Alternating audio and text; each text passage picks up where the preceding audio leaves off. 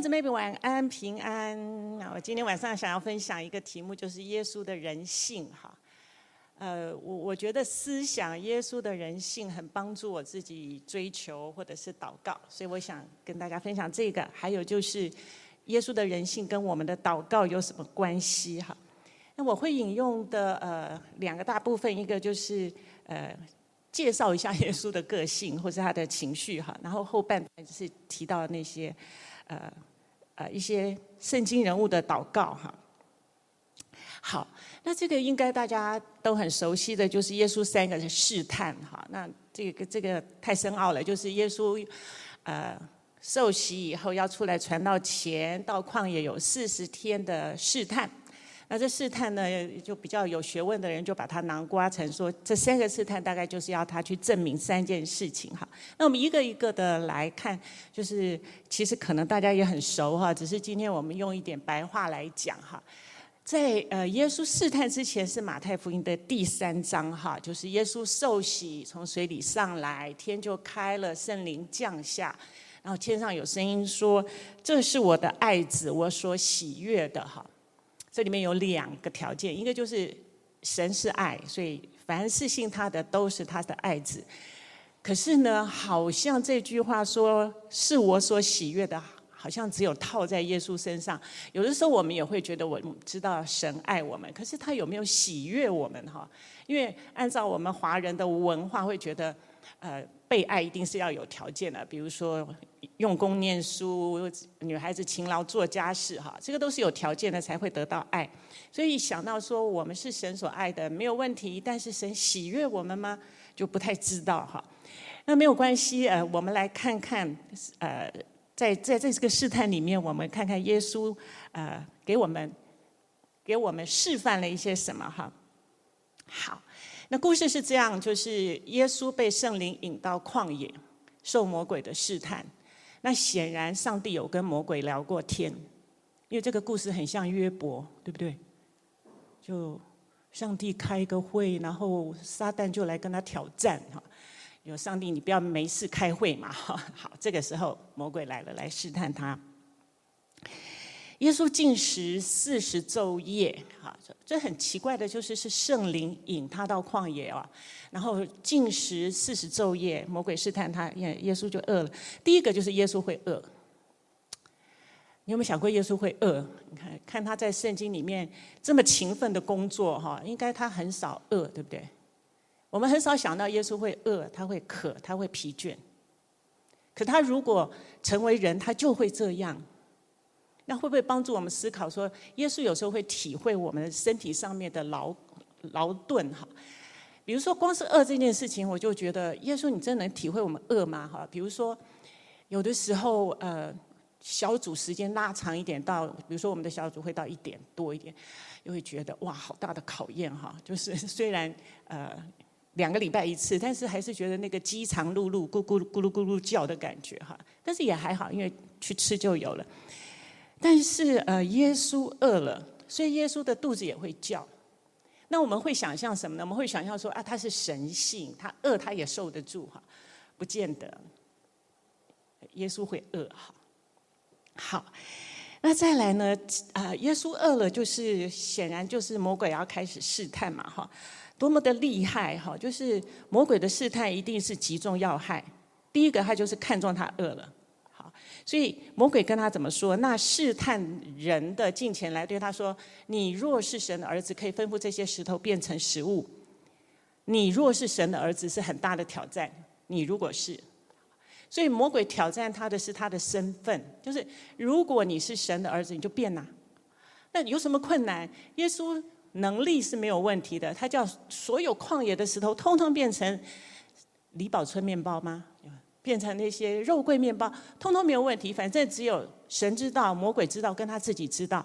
他把它变回变成面包，再变回石头，就就是神知道啊。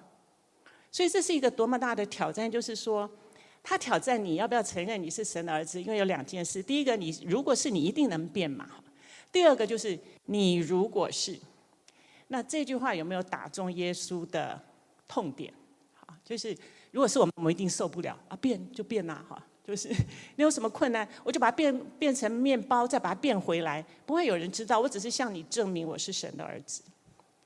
但是耶稣没有这么做哈。在没有人看见的时候，我们会不会也有一些试探跟挑战？不一定是肚子饿啊，哈，肚子饿是一个身体上面的第一关，就是我们的身体受造就会感觉到饿，会感觉到疲倦哈。但是魔鬼的打击多么的切中要害，就是你会饿，所以如果你是神的儿子，你就变。所以他挑战的是是不是能力哦？魔鬼挑战的不是能力，是你的身份。那这个就要提醒我们，就是我们的有的时候，我们的身份常常被挑战，就是我们是不是神所爱的？神是有没有拣选我？呃，神知不知道我的软弱？他会不会饶恕我？哈，那这这都是很大的挑战。那你看吃这件事情哈，多么严肃！从创世纪，夏娃就是吃，或是亚当就是吃嘛，哈，这一路从创世纪还吃到了呃新约哈，所以饿这件事情。它不只是在说我们的身体会有软弱，它还挑战的就是你的身份哈。所以耶稣试透的这样子的轨迹，就是我不管你怎么说，我是神的儿子，我不需要向你证明我会变。那当然，耶稣的回答就是用圣经上面的话哈。那人活着不是单靠食物，《生命记》里面。所以传道人也跟我们讲说，要牢记神的话哈，就是属灵征战的时候，魔鬼发的箭是属灵的箭，我们就可以用属灵的武器来抵挡哈。耶稣这句话的意思是说，人活着，我我们都知道说，我们不是单靠食物嘛哈，就是饿一下也没有什么关系。可是这边耶稣讲的就是人的尊贵，人的尊贵不在乎这些外在的，而在乎我们是神的。儿女，所以我们应该有自由。所以这个人活着的生命品质是神给我们的，就是自由，还有极大的尊贵哈。所以耶稣回答得非常好，就是挡回去了哈。那第二个试探就是啊，魔鬼当他进了圣城，他说：“你若是神的儿子，可以跳下去。”那你会不会有这个挑战呢？就是你的家人，或是你的同事，或者是你的朋友，知道你是基督徒。他就会问你说：“你为什么受这么大的苦？你为什么没有发财？你为什么没有找到一个好的工作？”哈，那其实都是在挑战我们的身份嘛。哈，所以跟这里一样，就是如果你是神的儿子，你就跳下去，因为神会拖住你。哈，那当然我就不再讲了，因为呃，耶稣仍然用生命记的话回答他说：“不可试探你的神。”哈，那第三个我也不会讲，呃，第三个就是。看荣华富贵嘛，哈，那有人就就说啊，这个好像是啊，呃，圣经里面所说的就是眼目的情欲，今生的骄傲哈。那不管怎么样去对照经文，就是这个经文在告诉我们说，神耶稣的儿子他成为肉身，他还是会有肉身上面的极啊限制，比如说他会饿，他会渴。你你看他跟那个撒玛利亚夫人要水喝。那我们就会想说啊，他是要传福音哈，所以就跟他搭讪哈。其实没有那么大热天，在中午的时候，他的确是渴了哈。然后在船上的时候，跟门徒们一起坐船的时候，他睡了，所以他会疲倦，他睡了哈。那如果想到这个，你会不会觉得耶稣很体恤我们的肉身？好，那这个会帮助我们知道说，神是一个体恤我们的神哈。那不管有时候魔鬼他正就是。打中我们的哪一个要害，我们就是宣告说，我是神的儿女，我有神的丰富的生命哈。那当然，如果你可以把圣经里面各样的经文拿来对付他，就是更好的哈。好，所以总结来说呢，就是这部分是要看说，耶稣有人性，他他有身体上面的人性，他也有感受哈。所以我等一下会有一个部分是讲这个，就是耶稣是有感情的，耶稣是有感觉的，上帝也是嘛哈。那呃，如果大家记得圣经里面有很多地方提到神的个性哈，大家会想到的是什么？神会发脾气，一想就是想到神会变脸哈。神是常常发脾气的神哈。没有，我们来看看哈。神有开心的时候。创世纪的创造里面不是都有提到说神看一切都是好的吗？你会不会觉得神为他自己的创造觉得太欣赏？太欣赏他所造的，不论是日夜，不论是呃植物、动物等等，神看是好的。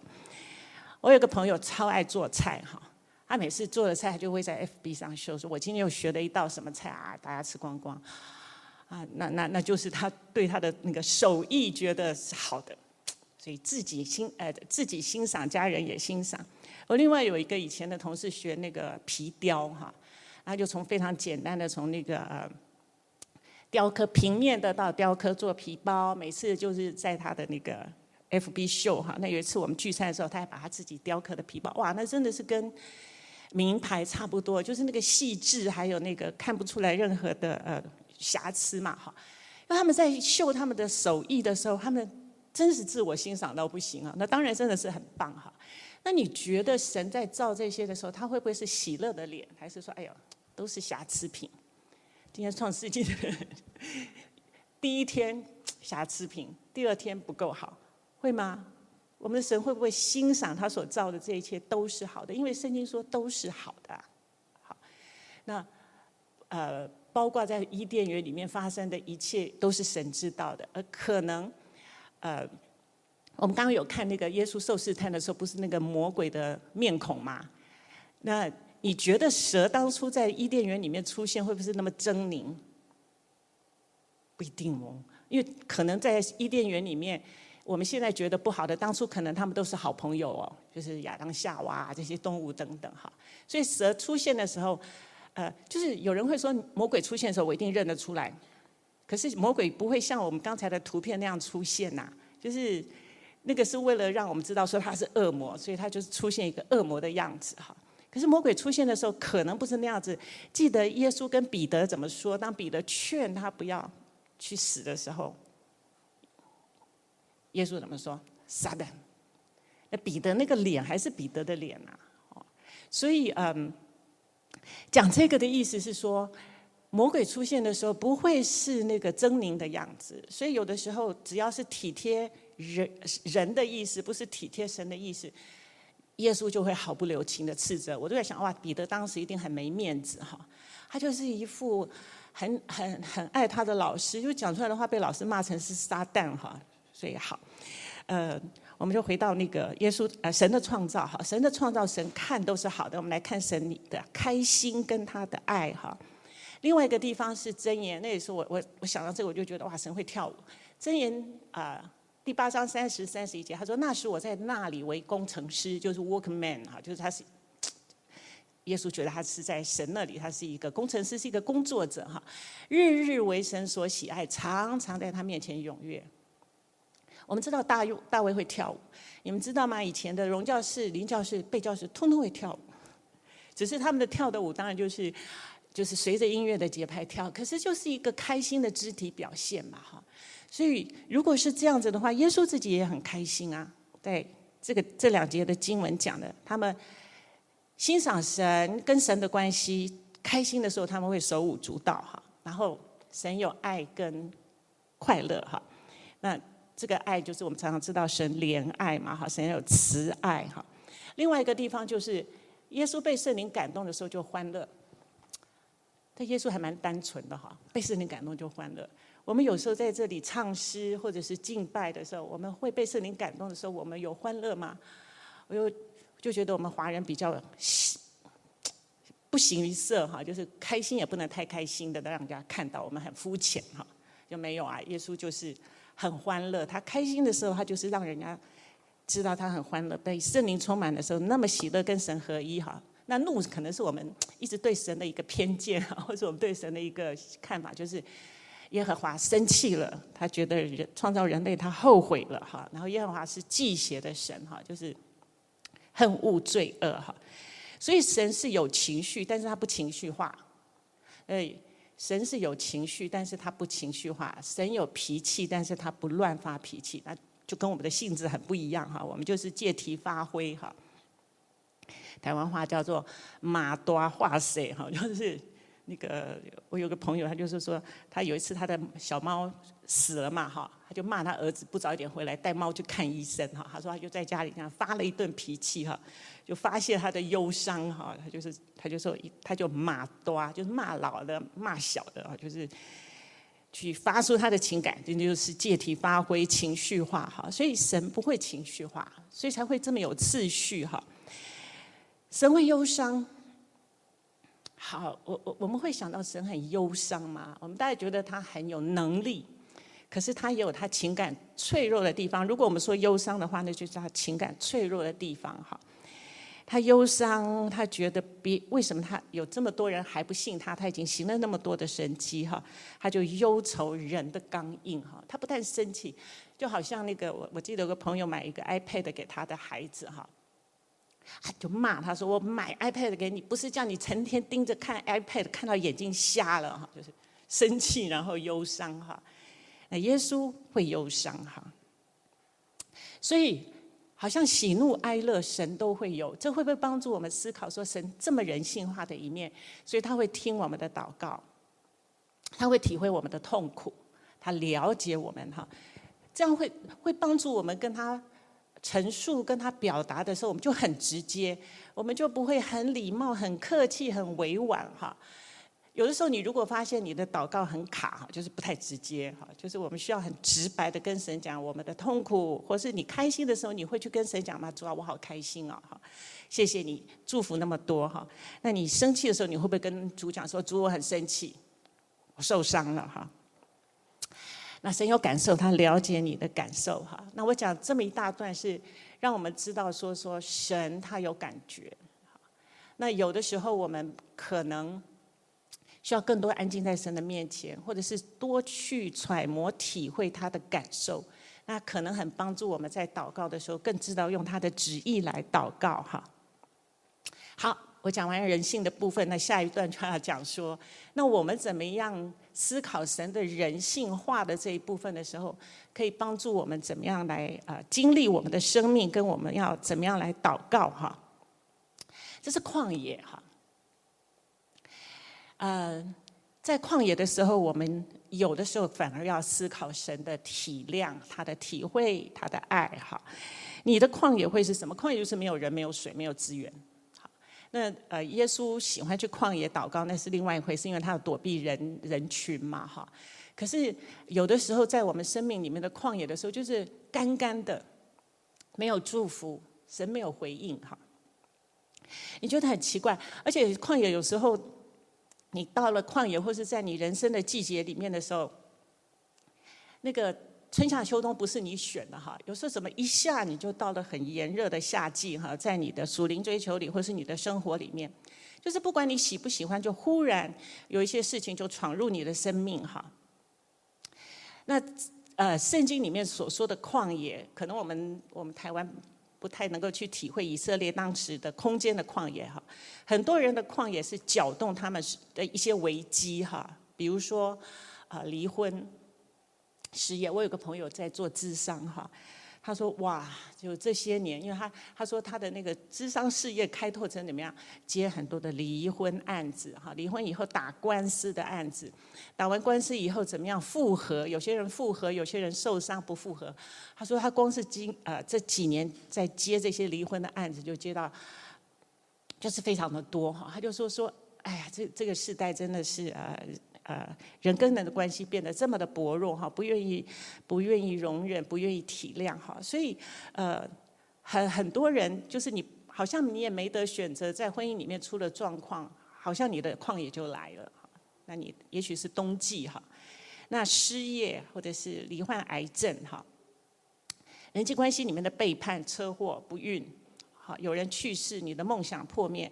那还有一个会不会是你对教会的失望，对小组的失望？哈，嗯，你觉得跟神的关系很枯燥乏味，你也觉得参加小组好像讲来讲去，嗯，没有太大让你激发呃情呃激发你你的一些好的感受哈啊，常常需要为人家代祷啊，然后呃小组里面可能还有彼此的一些心结哈。你就觉得一整个在旷野里哈，生活在旷野里面，聚会在旷野里面，小组也是在旷野里面，就怀疑你的人生，怀疑你自己，怀疑神，怀疑教会，然后你就发现以以前所有的该使上力的信心哈，通通不灵了，找不到路，然后满头的问号哈。然后也觉得，哎，神你在想什么？你在干什么？你在我身上的旨意是什么？还有命定吗？哈，就是反正你就是在旷野里面开始兜哈，啊，没有人理解你，好整个的旷野就是那么的荒荒凉哈，或者是说那么的干燥哈。所以呃，我们的三百六十五天不如意的时候，很可能就是你的小旷野。啊。想想耶稣的旷野，想想你的旷野，我们可以怎么办？哈，就是，呃，你会觉得说，哇，耶稣你那个实在是太久远的例子，而且我相信你当时可以，我我们现在的我们可能不行，我们受不了饥饿，我们受不了呃工作都没有了，还有什么什么荣华富贵可言？哈，你会觉得圣经或者是当时的呃人跟事物离你太远。可是，如果今天在圣经里面，神在圣经里面用他的话告诉我们，就表示当时的现场对照我们现在的人生，一定是可以从圣经里面学到嘛？哈，就是我们如果想到神远在天边，或者是想耶稣基督当时呃他所受的这些苦，那个都是那个时候。那这个时候的我们呢？这个时候我们的我们的状况跟那个时候合不起来啊，对照不起来哈。那我要讲的就是说，如果圣经里面给我们这么多的人物的写照，给我们这么多的神迹奇事，是为了叫我们活在现世有盼望，而且靠着我们所学习到圣经里面神的教训里面，叫我们再在生活里面活过来哈。好，那我就要介绍两个诗篇哈，我觉得。诗篇为什么会让人喜爱？就是它有很多人性的呐喊。就你看那个，啊，这个耶和华啊，认识耶和华是智慧的开端。就说哦，好冷哈。然后如果你去看那些呃呃保罗的书信，就觉得哇，好硬啊。那可是你看到诗篇，就觉得啊，好开心啊，是因为里面有你人性的部分嘛，哈。可是我们看哦，诗篇占所有的圣经里面是一百五十篇，是最多篇幅的，所以可见诗篇一定有它的一些价值跟启示在哈。所以我就要介绍这两篇诗篇，可以给我们带来的安慰跟启示哈。七十七篇。那圣经里面不见得，呃，诗篇不见得都是大卫的诗嘛，哈，有的时候是诗班长的诗哈，亚萨的诗哈。他说：“我要向神发声呼求，我向神发声，他必留心听我。所以不管你发什么声音哦，悲哀的声音、愤怒的声音，他留心听我。不只是我们平常代祷为别人祷告，他听我们；我们有求于他的时候，他听。只要我们发声，他都听。”你真的觉得神不厌其烦哈？他每一天听我们诉说诉说我们的苦楚很多哈，可是神都留心听哈。我在患难之日寻求主，我在夜间不住的举手祷告，我的心不肯受安慰哈。有人把最后那一句“我的心不肯受安慰”，他说原文的意思是我的痛苦在夜间蔓延哈。你看这个人多惨啊！他白天一直在寻求神，晚上还失眠哈。因为他夜间不住的举手祷告，可能真的太痛苦，睡不着，呃，自律神经失调，再不然就是身体的那个疼痛让他没有办法睡觉，哈，辗转反侧。反正不管怎么样，他日也求，夜也求，然后他觉得这个苦路不知道到什么时候是尽头，我的心不肯受安慰。不知道大家有没有这样的经验？哈，就是你已经死心到一个程度，谁安慰你都没有用。你就是觉得你最苦，然后你就是觉得神不顾念你，然后不肯受安慰哈。好，你要知道神留心听我们哈，多么宝贵！就是即使我们的心到了这个程度，觉得没有人可以安慰我们，神也不灵光了，可是神仍然留心听哈。我想念神就烦躁不安，糟了！你有没有想到信仰你就烦躁不安？就是不信还好，不会啊，太好了。不信还好，一信了以后掉在半空中，上也上不去，就是没有办法跟神像当初呃合而为一，或者是有圣灵充满那样子的喜乐跟释放哈。然后下来这样的生活那么的痛苦哈，就是你的信仰变成上不上下不下哈。一想到神你就觉得烦躁不安。那如果你还有服侍，你更是觉得说哇，这个谁能救我脱离这必死的躯体哈？你叫我不能闭眼。我烦乱不安，甚至不能说话，我连祷告都祷告不出来哈。有时候你会不会有这样的痛苦，就是要出声祷告都不知道祷告哪一句哈，就是抓不到圣经的话可以帮上你的忙。然后好多人他们的议题比你又大，那可是又离你很远哈，所以你真的是没有没有足够的灵感来向神倾诉哈。好，有一个转折，我追想古时之日，上古之年。哎，这个这个作者这个时候就想，哎，来数算神的恩典吧。古时之日，神怎么样领我们出埃及？我想起我夜间的歌曲，扪心自问，我心里也仔细省察。难道主要永远丢弃我，不再施恩吗？神，你有没有在听？你真的忘记我了吗？你真的不再帮助我了吗？难道他的慈爱永远穷尽？他的应许世世废弃吗？哇，这个诗班长真的很勇敢哈！他把人心里面的痛苦，完全的做在歌词里面写诗，然后变成做成曲子哈。难道神忘记？哎，你看这个人，他可以反问神了。难道你忘记开恩，因为发怒就止住我的慈，止住他的慈悲吗？我便说这是我的弱弱，但我要追念至高者显出右手之年代。我要提出耶和华所行的作为，我要纪念你古时的启示。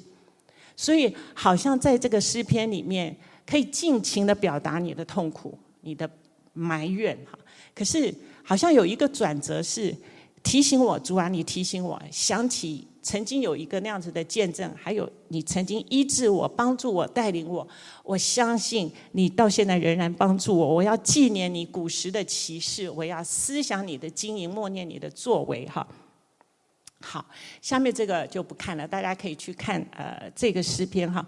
我觉得它让我们，呃，它让我们在陈述自己的痛苦的时候，有一个示范作用，就是你还是可以尽情的，你说好了跟神抱怨也好了。有的时候你跟人抱怨，人不一定承接得住哈。可是你跟神抱怨的时候，你要相信神承载得住，而且你你只是不说，你心里想什么，神都知道。所以即使你有时候嘴巴不说，可是神知道你里面在 murmur 什么哈。你那个那个什么声音他都知道，那你还不如直接的跟他说，还能够呃宣泄一点嘛哈。所以神其实是我们很好的智商老师哈。所以向神直白表达，也追向神数算恩典哈。那我现在就要讲一个见证哈，就就我一个朋友的那个祷告，实在是很像诗篇七十七篇这里面的呃转折哈。他在去年啊十月的时候嘛，下下那个捷运的阶梯的时候摔一跤，髋骨就裂了哈，骨折，去开刀，后来就开始用四脚拐哈。最近他终于可以从四脚拐升级到拿单拐哈，可是，在不久前他的媳妇生呃生第二胎的时候，发现是乳癌，所以孩子生下来以后，他就必须呃就是顾念媳妇嘛，就跟他呃先生，他们说他们现在叫老人送餐哈，我们的以前老人送餐是给那些孤独的老人送便当嘛哈，他说现在他们是老人 老人给媳妇送便当，叫老人送餐。呃，然后呃非常辛苦，还有时候他说他做菜做到呃很痛哈，那他就要仰望神怎么样调姿势哈。那有一次他就是问他的媳妇说说还好吗？好吃吗？你吃得下吗？他媳妇可能真的是很很很单纯很直接，他就说再难吃我都会把它吃下去。我朋友说我我到底要怎么想这件事？呃，想好的就是呃他都很好吃，他都能吃下去。就算是再不好，他也会把它吃下去。啊，我要怎么想？我要怎么想这件事啊？很有趣。然后有呃，你看他经历那么多嘛，哈。然后呃，有有一天我们就陪他一起祷告哈。他的祷告一开始就说。哎呀，神，我感谢你，我我没有好好亲近你，我最近都在代祷，光是代祷单就代祷不完，然后我都没有时间亲近你，然后我都不敢变老哈，因为还有孩子要们要照顾哈。我本来以为我可以老了，没想到现在不能变老哈，就还要还要顾念他们哈。那主，我不要这样想，我不要想你放狗咬我，我不要想你在整我。他的意思就是说，他的生命里面一波又一波哈，他就他讲祷告这一句的时候，我们又不敢笑，因为。觉得这个这个老人很可爱，也很很幽默，很痛苦，但是很幽默。我不要想你整我哈。所以我们我们嗯嗯、想到一个人遭遇到这么多哈，也觉得蛮心疼。他就说，我要想到你是善良，你的旨意都是好的哈。啊，你帮助我知道这个，我还是需要花时间亲近你哈。啊，没有关系，你你启示我的孩子们，让他们知道他们要起来依靠你哈。大概就是他有点点蛮长的祷告，但是就是这样祷告。我觉得那个祷告，我觉得非常的感动哈。就是，哎，真的这样追求到啊，追求到七十几岁了哈，生命里面遇到这样的事情，他仍然可以啊。诉说，然后仍然可以想到追想古时的时候，神怎么带领他，怎么帮助他哈，他就要想到说，现在的下一代他要怎么样再继续帮助他们，而且帮助这些孩子们在信仰里面坚固哈。所以他的祷告啊，让我让我非常的感动，也觉得很好笑哈，就是哎，有有有人可以这么幽默的祷告。那他当他说说主啊，我要想到你不是在整我哈。我们回到那个刚才那个最开始的时候，啊，耶稣被圣灵引领到旷野里面受试探吗？我们第一次看的时候就想，神你在演哪出？你欺负你自己的儿子哎，是不是？你让他被圣灵感动，你认证了他是你的爱子，可是你还把他引到旷野，让他饿个半死哈？那有我们会不会觉得神自己搞自己？哎，我们有没有想到说，神用这样子的方式示范给我们看，我们人可以还是拥有神的荣耀哈？所以，神神不会整我们，可是如果你的生命里面接二连三有一些事情发生，我觉得可以祷告，可以陈述，可以跟神讲说，神你什么意思哈？呃，聚会里面当然不要这样讲哈。这个我觉得私底下的祷告可以跟神直接的陈述说你的痛苦。你看圣经里面的诗篇都这样嘛，哈。那等一下那一篇也是哈。他宁可要我们，他宁可要我们有礼貌的对他，或我有点打错哈。他宁可要我们不要很有礼貌的对他，而不是呃。隐藏，你有时候会觉得你的祷告没有办法那么流畅、那么直接的让你的感情出来，很有可能就是我们很刻意的压抑自己的情绪，然后我们觉得要对神有礼貌，可是神宁可我们直接的跟他说，不隐藏的表达哈。那下面这首诗也是哈，诗篇二十二篇。我的神，我的神，为什么离弃我？为什么远离不救我？不听我哀哼的言语，很像是谁的祷告？耶稣在十字架上的祷告，所以有人说这个也是弥赛亚的呐喊哈。就如果你连耶稣都这样问说，你为什么离弃我哈？我这么痛苦，你为什么忍心闭眼不看我哈？所以这个是大卫，大卫在那个啊，他打完了歌利亚以后，就开始有十三年的逃亡哈。明明身上有着应许是要做王，要逃避现在的王扫罗。哈他可以知道他是那个应许的，可是他要尊敬现在的王。我觉得这个是，所以神说他是合他心意的，要从好几个点来看大卫哈，看大卫的行为。那可是他在这里，他一定是受不了了。那个晚上夜半的时候哈，他就在那边发牢骚说：“我的神，我的神，你为什么离弃我？不听我哀哼的声音？”我我们这个呃和合本翻的比较，比比比较。斯斯文嘛，哈，就哀哼。他们说原文的那个哀哼是咆哮，哈。你可以可以想象一个王半夜的时候在那边咆哮，说：“我的神，我的神，你为什么离弃我？为什么不听我？”里面的呐喊，哈，一样，跟亚萨一样，哈。白天呼求你不应允，夜间呼求并不住声，哈。他一样的表达，他白天晚上都受不了，哈。那这边就是有点要考大家，大家知不知道后来的第三节是一个我们常常用很有名的一节经文吗？也是一个转折哈。我们刚刚说七十七篇有一些转折嘛，因为开始思念神古时候的作为。那你知道到了第三节是什么吗？但你是圣洁，是用以色列的赞美为宝座哈。我觉得这些诗人毫不留情。留毫不隐藏的表达他们自己，表达他们的不满，他们对神的抗议。可是他们都会再想到说，这位神他所认识的神不是这样。所以当他们情绪表达完的时候，他们就会开始有点安静下来，开始有点想，我还有什么办法可以回到神的面前哈？所以。你如果单只看这一节，可能就觉得哇，神是无上的哈，这个值得敬拜，值得赞美。可是如果你去看前面一跟二节，你会发现那个是极痛苦的祷告。然后到了第三节，他仍然遵从神为王，然后是一个值得敬拜的神哈。那这个告诉我们什么？就是说，在人性里面哈，对神毫不隐瞒，我们可以直接的告诉他我们的痛苦，好告诉他我们甚至对他的不满哈。我要再说哈，这个是私下哈，就是当然非常不适合在我们的呃祷告会里面，因为祷告会的时间有限，大家的需求那么大。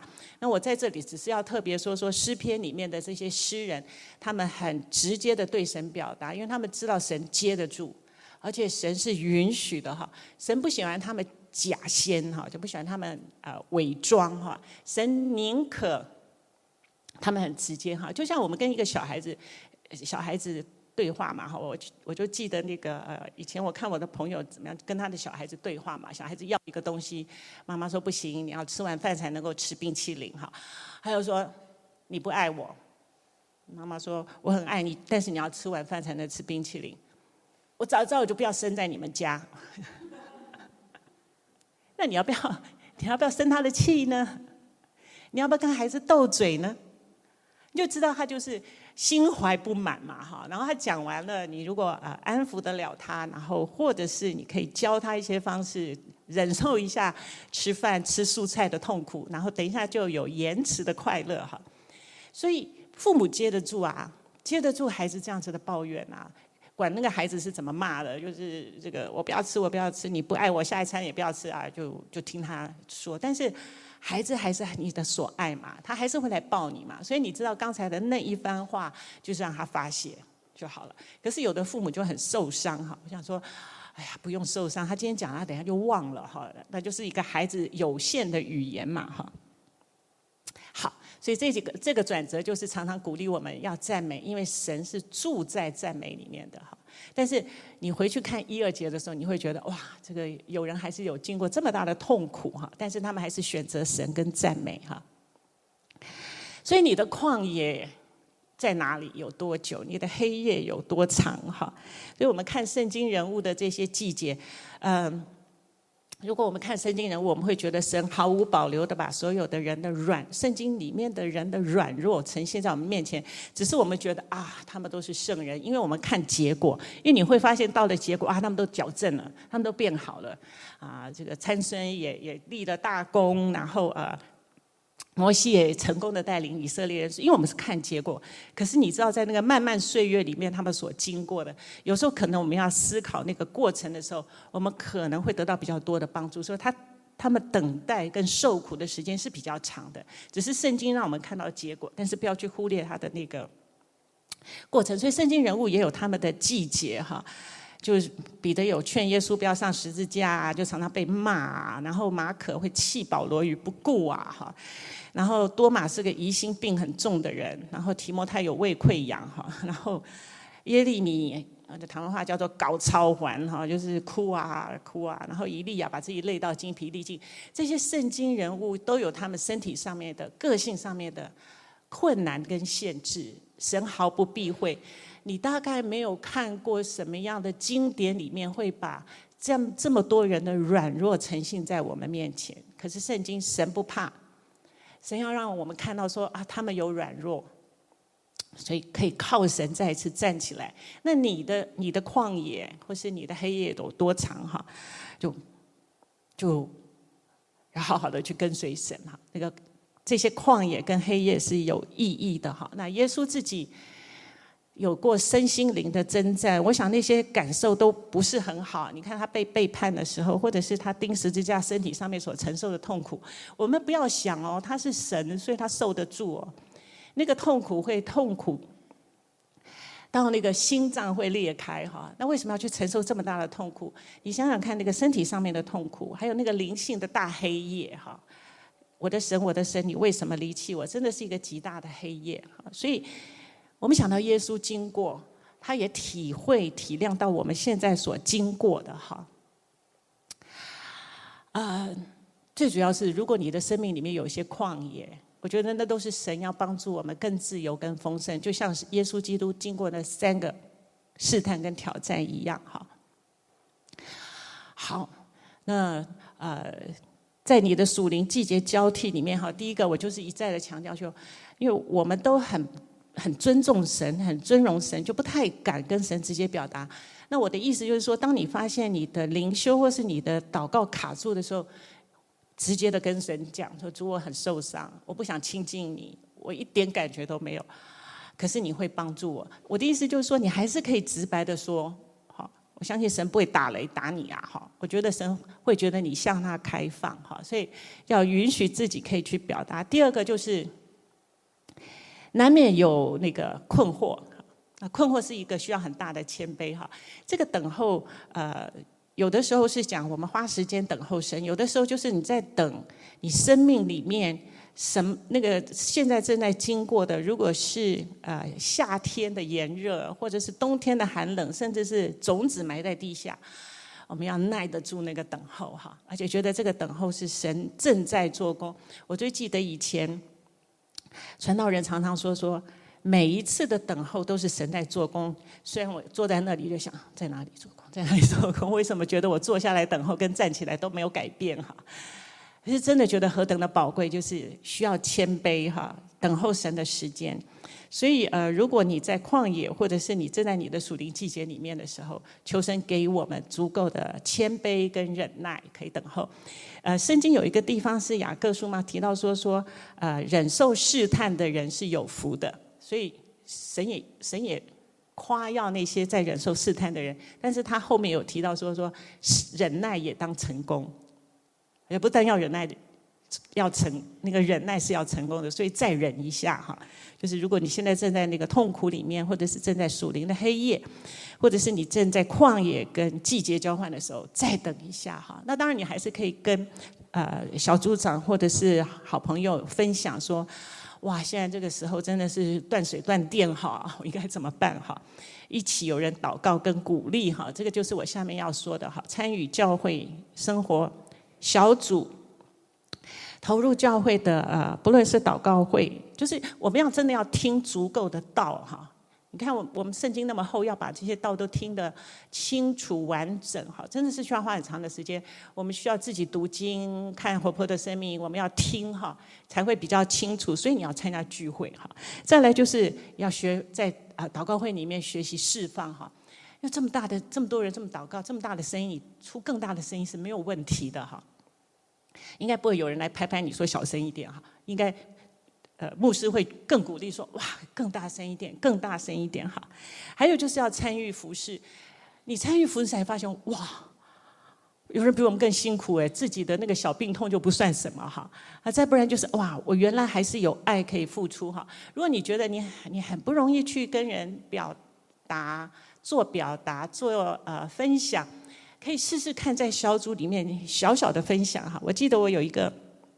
有一个小组有一次在分分享饶恕嘛，哈，那其中有一个妈妈就说说，呃，她是在教会里面啊、常常听常常听，她才知道说说，哇，她教孩子教得太严格了，她现在发现她的孩子有点啊，呃内向被动怯怯的哈，他就回想他之前、呃、教导孩子的方式真的很严格，他就去跟他的孩子道歉哈，说。妈妈那时候教你们太严了哈，就是我只是想要把你们教好，可是我没有想到给你们这么大的压力哈。另外一个妈妈听到说，啊，还要道歉哦，我就说没有，那是自发的，就是就是心里面有感觉嘛哈，感觉说说，哎呀，这个呃，可能孩子在那样常年的压力之下变得比较内向被动哈，可是说开了也是当初所有的教导也都是好意嘛哈，只是不太恰当哈。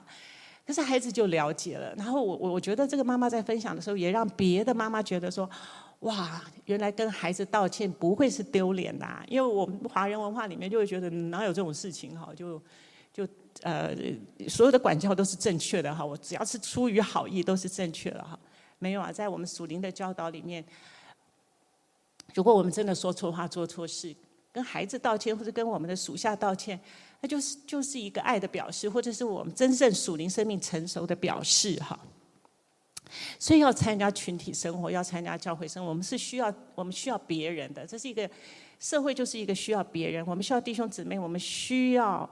呃，团体的生活，我们需要在团体里面学习，尤其是要在教会里面学习。那其实有时候在教会学习也有它的困难哈，就是我们对别人的想象，就是别人都是圣徒哈，就是啊，我们看这个姊妹，呃，这么会祷告，那个姊妹这么会服侍，我们就觉得自己什么都不是哈。可是呃，我们跳脱这样的想法，就是其实每一个人的学习也是学到一个程度，他才可能那么成熟嘛。所以我们还是可以学，还是可以，还是可以。向前挪动嘛，哈，就是有一次我们在分小组分享的时候，我就说说，哎，不晓得大家今年有没有什么对自己在属灵上面操练的呃操练的想法哈？那有一个有一个姊妹就说，呃，我还是不习惯在呃众人面前讲话哈。我说没有啊，你已经表现得很好啊，其他人也都鼓励他说，哇，你已经比什么一年前的时候更棒了哈。他就从别人的反照里面看到说：“哦，原来自己不是自己想的那样。”所以小组或者是教会生活可以培育我们怎么样有一个团体在属灵里面的团体正常的成长。所以你如果在你的黑夜里面，或是在你的旷野里面，就找到好的同伴，找到你的小组，或者是。先跟神直接表达，因为神永远是我们最好的朋友哈，他而且神真的是我们的好朋友。你直接的表达，可是，在人上面你还有一些转不过来的地方，参加教会生活，参加小组、属灵同伴的陪伴跟祷告哈。那当然还有自己的功课，就是有的时候等得有点长，就是你不知道神到底要带你去哪里，他的旨意是什么，要不要怎么开路。就是要在那个状况里面，再安静，再祷告，再继续等候。主，我等候你的时间。好，啊，你有你的时间。我们感谢主，尊重你的时间。好，好，我的分享到这里。祝大家在今年跟神的关系里面更直接，哈，更直接的表达，然后更多在属灵里面，在教会的生活里面操练。